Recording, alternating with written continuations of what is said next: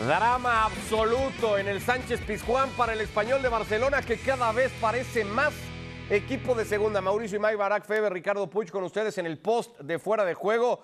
Y es que hoy ha sido eso, ¿no? Un drama absoluto, cómo le termina sacando el equipo de Mendilíbar el partido al español de Barcelona. Así es, Ricky, reiterándoles el eh, saludo y el golpe tan fuerte anímicamente eh, que puede ser, te dejo. Sí, perdón, Mau, porque vamos a ir hasta el Sánchez Pizjuán eh, para escuchar a los protagonistas del partido. De encajar ese primer gol, el equipo ha reaccionado muy bien, eh, demostrando lo que íbamos haciendo con, con Luis, que es eh, personalidad, sacar el balón desde atrás y pienso que ahí hemos encontrado muchas soluciones. Luego la segunda parte hemos tenido varias fases de control, pero está claro que el, el penalti nos ha penalizado mucho y evidentemente pues el, el último gol al final pues nos ha dejado ahí un poco tocados. Si os estabais quejando por, esa, por ese inicio ¿no? de la jugada, no sé qué habéis visto vosotros en ese último gol del Sevilla. No sé si había una posible falta previa o así, tampoco se ha revisado, no lo sabemos, hay que verlo repetido. Pero creo que el mensaje que hay que dejar es que el equipo lo ha intentado y lo va a intentar hasta el último segundo. Creo que tenemos eh, un grandísimo equipo y ya te digo, ahora tenemos un, un gran partido en nuestra casa, en nuestro templo con nuestra gente y si lo han sido importantes hasta ahora, ahora lo van a ser aún más porque nos jugamos la vida contra un, un gran rival y, y- y pienso que vamos a estar todos a la altura. Es verdad que con estos puntos, con 31 puntos, no sé si es difícil pensar en la permanencia, seguir teniendo esas esperanzas, hay que tirar de ánimo, ¿no? Por supuesto, hasta que haya posibilidades lo vamos a, lo vamos a pelear, a luchar y, y a intentar. Está claro que este equipo no se rinde nunca y, y creo que lo hemos demostrado. Falta esto, eh, ese acierto que igual no hemos tenido hoy o en jugadas puntuales, eh, bueno, ganar el partido. Muchísimas gracias, suerte. Gracias. Sergi. Sergi Gómez dando la cara por el español de Barcelona. Repasamos ya lo sucedido en el Sánchez Pizjuán. Perdón, Mau, porque te quedaba una idea a la mitad. Eh, nada más decir lo, fuerte que va a ser este golpe anímico para el eh, español de Barcelona. ¿Por qué? Porque lo estaba ganando 1 por 0, porque tuvo la opción de poner el 2 por 0 en un mano a mano clarísimo y le terminan ganando el partido en el último suspiro del compromiso. Esto te deja anímicamente fumigado. Sí, ¿Cómo te levantas de esto, Barak, mientras vamos viendo opciones? Rafa Mir, hoy titular, a punto de un golazo. Después se adelantaría el Sevilla con un gol que se tuvo que revisar en bar. Llegaba en una jugada apretada porque Brian Hill está habilitado. La pelota venía incluso de un defensor. El gol se daba por bueno para que el Sevilla estuviera 1 a 0. Sí, un primer tiempo muy caótico. Este 0-0 que es avalado después de anularse. Y luego lo mismo aquí, ¿no? Una jugada en la que no se entendía por qué se señalaba de inicio fuera de juego. Siguió el partido. des- de pronto le dan el, el autogol a Rekic. Y con eso el español no solamente empataba, sino que muy pronto encontraba una gran jugada, ¿no? Por parte de, de José Lu que falla en el mano a mano. Y luego el golazo de Puado. No te voy a decir que eran grandes minutos del español, pero fueron momentos de muchas oportunidades de gol. Es decir, tres latigazos, el fallo de José Lu, este golazo de Puado. Y, y no se podía ir mejor al descanso que, que así, ¿no? Con esa inyección anímica. Ya la historia del segundo tiempo fue muy distinta. ¿Y cómo levantarse? Pues viendo un partido contra un equipo que se llama Barcelona y, y en casa. Y, y ahí está el, el salvarse o descender. El penal es inobjetable, ¿no? Para que el Sevilla empatara el partido. Inobjetable, hay, hay contacto, el contacto es, es clarísimo, no hay pelota de por medio. Eh, vaya que tienen una tarea complicadísima, ¿no? Porque es recuperarte anímicamente para tratar de futbolísticamente sacarle puntos nada más y nada menos al equipo que está buscando ser campeón o que ya es campeón. Y para, lo- para el Barcelona lo que podría significar el derby, ¿no? Porque es ganar el derby. Mucha gente, ayer lo platicábamos, mucha gente podrá decir, no, el Barça, el español de Barcelona no le representa gran cosa para cualquier aficionado culé, Barak. Ganar en Cornellá y con esa victoria poder decretar el descenso del español de Barcelona es muy, muy, muy apetecible. Después del Bernabéu no hay campo en el que más quiera ganar cualquier aficionado del Barça. Sí, que, que no siempre son capaces de transmitirle esa necesidad y ese deseo a los jugadores, ¿no? El Barcelona normalmente en campo del español eh, no suele dar partidos de una intensidad propia de, un derby. El español sí, el español se activa y, le pasa lo mismo. En el Camp Nou generalmente no, no le alcanza, pero cuando es en casa eh, los jugadores del español sí que están muy conscientes, ¿no? De, de que es el partido del año. Aquí es un escenario distinto, ¿no? Ya no solamente es el derby que se juega dos veces al año, cada año cuando el español está en primera, que, que es una mayoría, sino la diferencia entre no solamente sumar tres puntos que no salvarían per se al español, eh, son tres puntos que de todas formas podría descender el español sin ninguna duda, pero anímicamente lo restablecerían de cara a las últimas tres jornadas. Eh, dispararían sus opciones anímicas de, encarar con buena cara y perspectiva un calendario todavía muy difícil. En cambio, una derrota lo sepulta, ¿no? Lo sepulta del todo y, y aunque matemáticamente seguirán teniendo opciones, estarán descendidos. El Barcelona, la, la, afición del Barcelona sí que quiere descender al español. No sé qué tan motivados estén los jugadores del Barça, más que al final de cuentas te estás jugando también la posibilidad de ya olvidarte de, de, de, la liga y de cualquier mediano susto que te pueda dar el calendario y ser campeón cuanto, cuando antes, ¿no? Sobre todo es eso, el, el peligro que representa el Barça al español es que no es un Barça ya totalmente campeón, sino un Barça que, bueno, matemáticamente tiene que darle estocada. Se quiere o, se querrá coronar ahí ya para olvidarse de la liga y dejarse de fijar en lo que puedan venir en las próximas eh, jornadas. El Getafe irá al Bernabéu a medirse contra el Real Madrid. Habrá que ver cómo va el equipo de Carlo Ancelotti después de haber jugado final de Copa del Rey y la ida de semifinales contra el City. El Valencia irá a Vigo a jugar contra el Celta para hablar de esos dos rivales con los que ya parece competir el español. Es cierto que todavía puede estar el Valladolid, que puede estar igualmente el conjunto del Cádiz, pero son estos dos en los que más se tendrá que, que fijar. Así que al español, si ya era importante el derby dentro de una semana, Mau, ahora es fundamental cuando reciben Cornellá al Barcelona. Sí, yo ahora sí veo muy difícil, muy difícil la situación, el panorama para el conjunto. No podía de, perder de hoy. Barcelona. Yo lo establecí en, en, en, lo que era el previo de esta transmisión. Tenía que sacar puntos hoy sí o sí del eh, Sánchez Pizjuán y no ha sido capaz de lograrlo. Se quedó a muy poco de, de hacerlo. A mí me parece que el español está condenado y el otro yo diría el Valencia está muy inclinado. El Valen más que el Getafe mismo. Sí, para perder la categoría.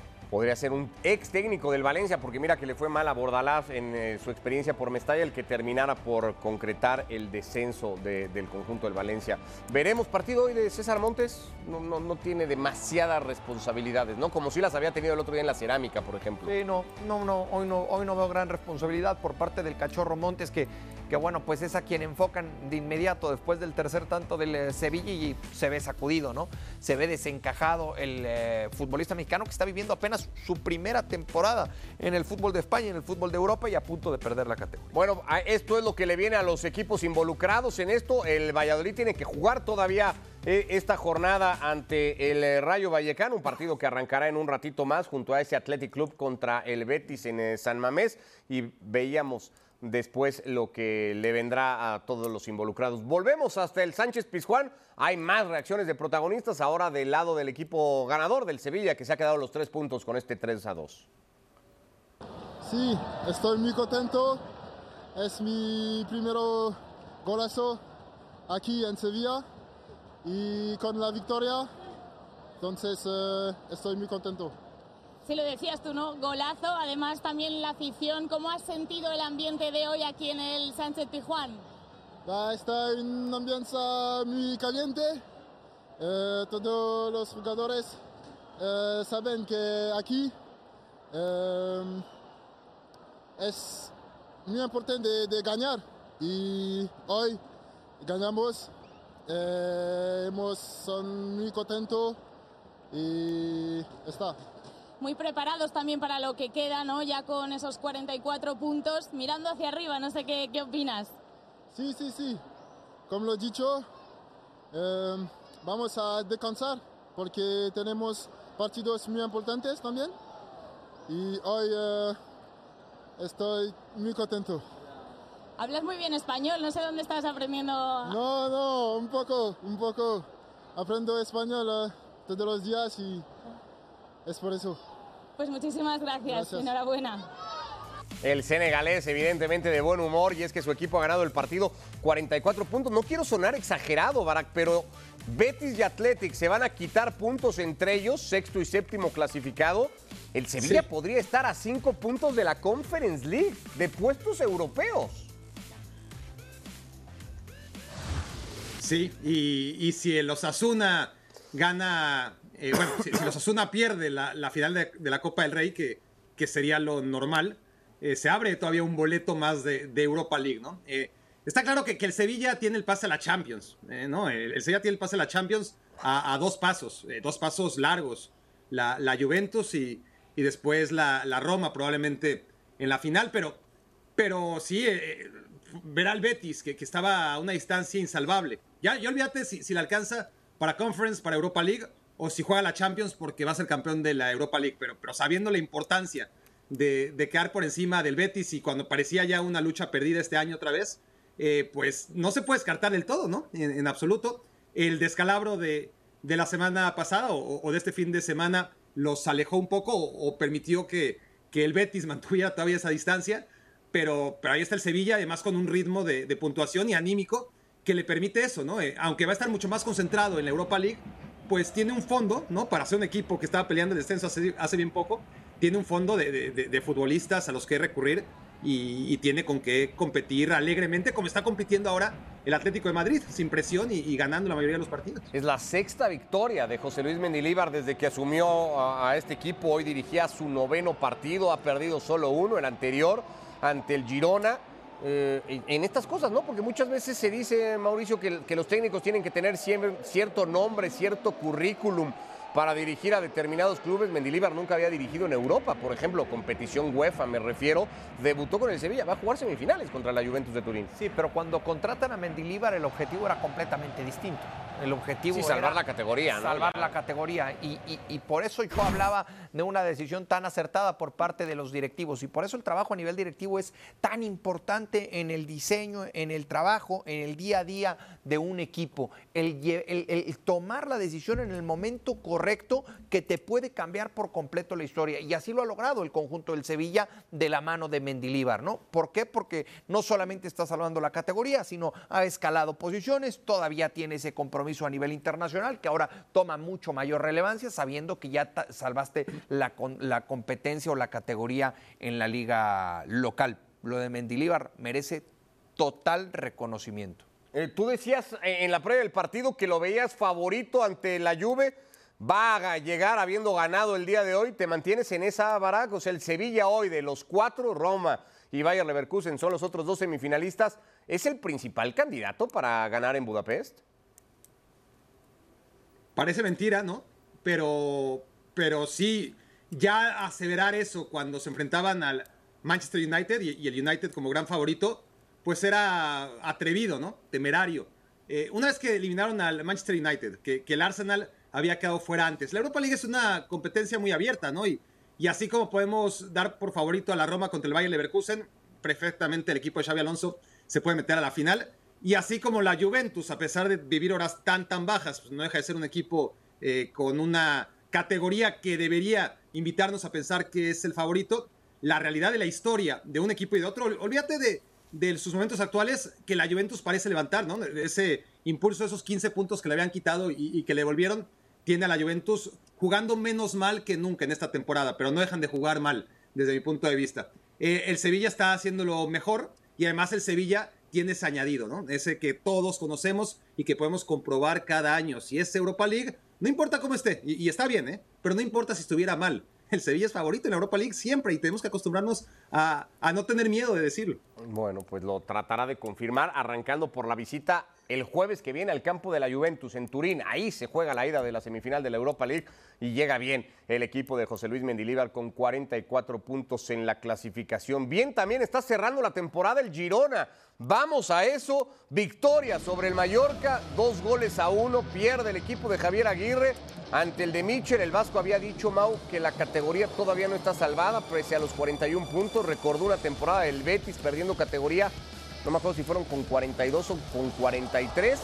Eh, el tema es que ahí está el Mallorca, no se queda estancado, le falta nada, un, un pasito nada más. Sí, y reconocer la temporada del Girona. ¿eh? Oh, qué tercera victoria. ha tenido el Girona? Un Girona que arrancó la temporada con el objetivo de mantenerse en la máxima categoría y de eso se olvidó hace rato y está desplegando un muy buen fútbol hoy en posiciones que para ellos son de, privilegio. Se enfrentaron dos equipos que practican un buen fútbol, me parece que nos entregaron un buen espectáculo. La mala noticia para el técnico mexicano es que, bueno, pues el día de hoy ha caído. El equipo de Michel está a dos puntos del Betis, de la sexta plaza y de la Conference. Ya lo decía Barak, hay que ver qué pasa en la final Barak de Copa del Rey. Hay que ver si UEFA determina algo con el Barça, porque eso igualmente podría ampliar el cupo de europeos para los representantes Sí, de la liga. El equipo de Michel es un muy serio candidato a jugar competiciones UEFA.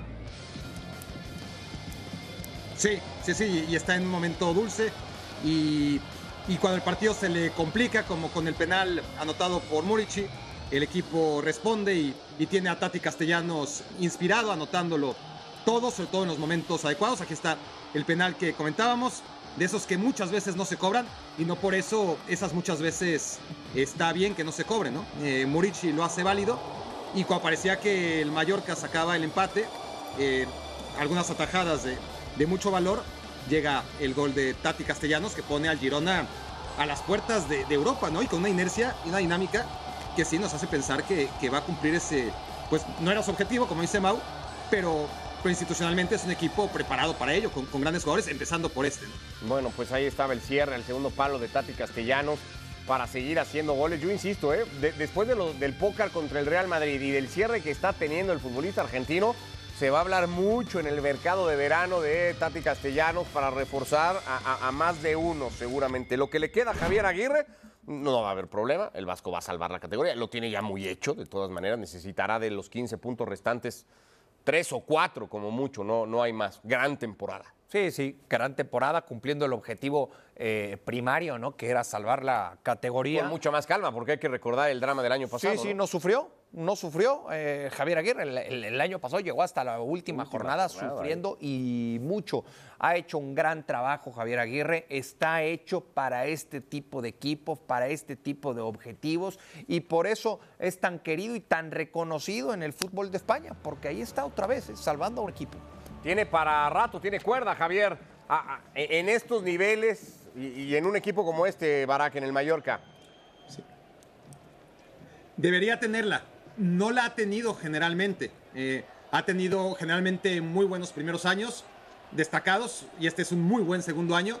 Y salvo su primera aventura en en Osasuna, salvo que ustedes tengan mejor memoria que yo, y lo dudo, no ha tenido eh, experiencias largas y, ¿no? Ni, ni con el Zaragoza, ni con el Español, ni con el Leganés, ni, ni donde se haya parado, ¿no? Eh, mucho menos en, en Japón o, o en Arabia o en, Egipto. o, o en Egipto. En, en realidad, en realidad no ha tenido una consistencia desde lo que hizo en Osasuna, que, que es su, no solamente su obra maestra, ¿no? Sino su ópera prima en, en Europa. Eh, a partir de esos cuatro o cinco años muy sólidos que tuvo en Osasuna, sería maravilloso que, que los pudiera repetir en, Mallorca, ¿no? Eh, y, va por buen camino, sin duda. Na- nada hace pensar que el tercer año no va a ser tan bueno como el que está haciendo ahora mismo, si, si el equipo no se desmantela, si sigue construyéndose y si tiene todo el apoyo que claramente tiene, ¿no? De, directiva, de jugadores y de afición. Sí, pues ahí está. ¿En qué momento también de la vida personal y profesional de Javier Aguirre le ha llegado un año muy estable, digamos, a- al Vasco en el fútbol español? Se queda en 41 puntos, 12 de la tabla, pero con un colchón muy importante con los que vienen por debajo para ya casi poder sentir la permanencia ahí a la mano. Tocamos el Athletic contra el Betis. Es el octavo ahora de la clasificación frente al sexto, porque en el medio se ha metido el Girona con su victoria del día de hoy. El equipo de Valverde recibe al del ingeniero Pellegrini. Partido directo por puestos europeos, la previa en voz de sus técnicos. Ya entramos en esa fase en los que los partidos son definitivos y este es uno de ellos, desde luego. Es un- el rival que marca el sexto puesto y desde luego eh, esos tres puntos son fundamentales, tanto para supongo que para ellos como para nosotros. Bueno, es cierto que no eh, que no están en la misma dinámica de resultados en las que estaban en la primera vuelta porque hicieron un comienzo de temporada espectacular. En las últimas semanas pues no están teniendo esa regularidad que estaban teniendo. Cada uno está eh, donde tiene que estar ahora y evidentemente cuando lleguen, se cumplan las 38 jornadas, lo que has hecho está, está ahí, ¿no? Bueno, por supuesto se necesita más que nunca la victoria para seguir disputando las plazas europeas. Efectivamente, como usted dice, hemos tenido después de tres años un bajón, pero ese bache de resultados, sin lugar a duda, que es preocupante. Han habido quizás motivos, eh, momentos malos durante un partido puntual, pero creo que el equipo siempre ha tratado de competir, hemos tenido expulsados, lesiones, pero creo que en ningún caso hemos ni bajado ni agachado la cabeza y seguimos peleando exactamente igual hasta la última fecha para intentar eh, clasificar por tercera vez seguida, cosa que no se ha hecho en la historia, para a una competencia europea. Bueno, un partido muy disputado porque son dos equipos, ustedes están jugando una plaza por Europa. San Mamé también es un estadio especial que, aprieta mucho, está el público que vibra, mucho con el fútbol, cosa que son estadios que a mí por lo menos me gustan, me gustan muchísimos. Así que un partido con dos equipos de estilos eh, diferentes, pero que los dos están en busca de un mismo objetivo. Ernesto Valverde y el ingeniero Pellegrini. Esta es la clasificación, parte alta de la tabla. Ahí están con 49 los Béticos, con 47 el Athletic Club. El Betis que ha ganado solo por liga, ¿eh? Tres apenas de los últimos 10 se le ha caído el equipo al técnico chileno, ¿no? Sí, sí, se le ha caído. Ya se, le cayó un poco el final de la temporada pasada también, aunque era finalista de Copa, semifinalista de Europa League, era otra cosa, ¿no? Ni siquiera ahora tienes excusa. Sí, pero le suele pasar a estos, a estos equipos, ¿no? Que, que con un eh, calendario tan, tan apretado, con una agenda eh, con tantos compromisos de, por medio y que no tienes tanto profundidad de armario, bueno, pues te, cuesta trabajo sobre todo a esta altura y ahí es cuando físicamente muchas veces empiezas a, dejar escapar puntos en el camino y se le va cayendo el equipo a los, a los entrenadores. Para hoy ya alineación confirmada con Andrés Guardado portando el gafete de capitán. Sí, estará el futbolista mexicano. ¿Qué pasó con el Betis, Barak, esta temporada? Insisto, porque el anterior era el tema físico, ¿no? ¿Y esta? Pues Perdieron a Laines, el factor. ok, chistes aparte. Este, no, a ver, eh, Fekir lesionado y, cuando no estuvo lesionado no estuvo al nivel. Canales se perdió muchos partidos y cuando no se los ha perdido no ha sido el Canales de, otras temporadas. Eh, son las dos figuras, eh, los dos jugadores diferenciales de este equipo. Juanmi, Juanmi tuvo su, año, ¿no? Este, su año que, le salía todo. Fue el año pasado. no podemos decir qué le, qué le está pasando a Juanmi. Bueno, Juanmi ha sido ese tipo de jugador, no, era un jovencito la temporada pasada, simplemente le salía todo bien, estaba en esa dinámica y esta temporada no. Eh, y podemos seguir con, con Borja Iglesias, eh, no, ha estado disponible en muchos partidos y si no está Borja Iglesias, no hay un delantero, este, porque William José no, lo ha hecho al nivel hace mucho rato, ¿no? desde que este, nos seguimos acordando de su versión unos meses en la, Real Sociedad. Pero, pero ya está muy lejos de ser un goleador ideal para un equipo con aspiraciones. Y la defensa, la defensa sigue siendo una defensa con elementos limitados que, suelen cometer errores y que le cuestan puntos, ya sea en materia de errores eh, puntuales o de dejar a su equipo en inferioridad numérica. Y, todo esto siempre sobre la base de entender que el Betis estaba rindiendo por encima de sus capacidades. Eh, yo creo que esto del Betis, estar donde está ahora mismo, es donde le corresponde, que no está mal, arriba de la media tabla y tratando de, mantenerse en esos puestos, ¿no? Quinto, sexto. Eh, el Betis no está para mí como para estar peleando como lo hizo el año, el año pasado en Copa, en, Liga y en Europa League, ganando la Copa del Rey, metiéndose lejísimos en Europa League hasta que perdió con el Eintracht Frankfurt. El, Betis, lo normal, hay que recordar lo que era antes de Pellegrini, ¿no? Eh, pelear el descenso, pues tampoco, pero, vaya que si hacemos memoria y tiramos de, de archivo, veremos que son más las temporadas en los últimos 15 años del Betis peleando el descenso o hasta descendiendo y no peleando competiciones europeas. Enfrente un Athletic Club, el equipo de Ernesto Valverde, que ha ido levantando, que ha tropezado en momentos puntuales de la temporada, pero que sigue teniendo aspiraciones europeas. Es un equipo con, más empaque hoy, el, eh, Vasco. hoy sí. Hoy sí, por supuesto, esto, lo ha demostrado a lo largo de las últimas eh, jornadas y me parece que le puede complicar mucho la historia al conjunto del, del Betis.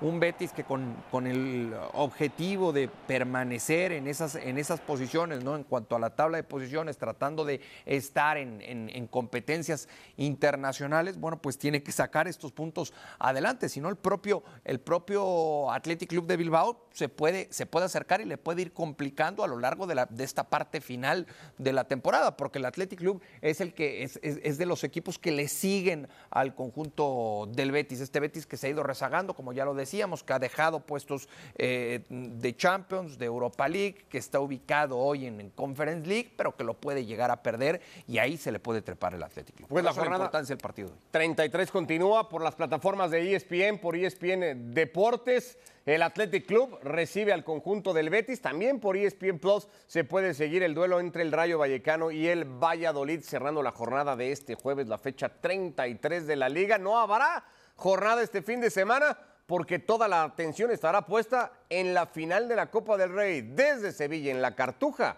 el Real Madrid contra el Osasuna de Pamplona.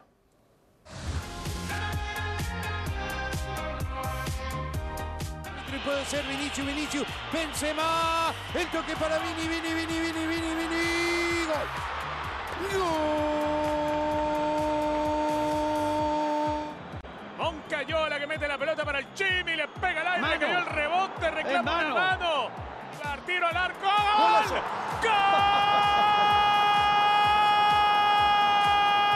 ¡Gol! ¡Pablo Ibáñez! Vinicius, Vinicius, va Asensio, ahí está Benzema, llega el cuarto Benzema, el toque, gol, gol, gol, gol, gol, gol, gol. ¡Gol!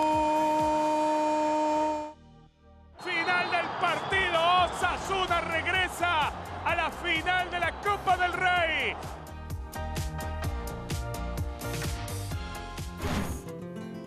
Los dos equipos vienen de perder a mitad de semana de manera muy distinta uno y otro. El Osasuna con una resistencia casi titánica en Camp Nou y con nueve futbolistas suplentes ante el Barça. El Madrid quedándose muy lejos de competir bien en Anoeta ante la Real Sociedad. Los esperamos este sábado, edición previa y post de fuera de juego, completísimo para analizar el marco de la final de la Copa del Rey desde la Cartuja, el Real Madrid, ante el Osasuna que juega apenas la segunda final en su historia. Ayer platicábamos con su director deportivo y nos decía probablemente la semana más importante en la historia del club por el escenario y el rival que tenemos delante. Eh, lo puedo entender, lo puedo entender y ha de ser una sensación maravillosa para el directivo, para el cuerpo técnico, para el futbolista, el saber que es una, es una semana que puede marcar el rumbo, que puede marcar el camino de lo que viene siendo esta institución y para eso trabajas, para eso trabajó el director deportivo en, la en- en el diseño y en el planificar la temporada, en eso ha trabajado en cancha su entrenador para tratar de encontrar ese resultado por medio de los futbolistas y llegar hasta donde hoy están instalados. Ahora lo que les queda es primero disfrutar lo que van a vivir el sábado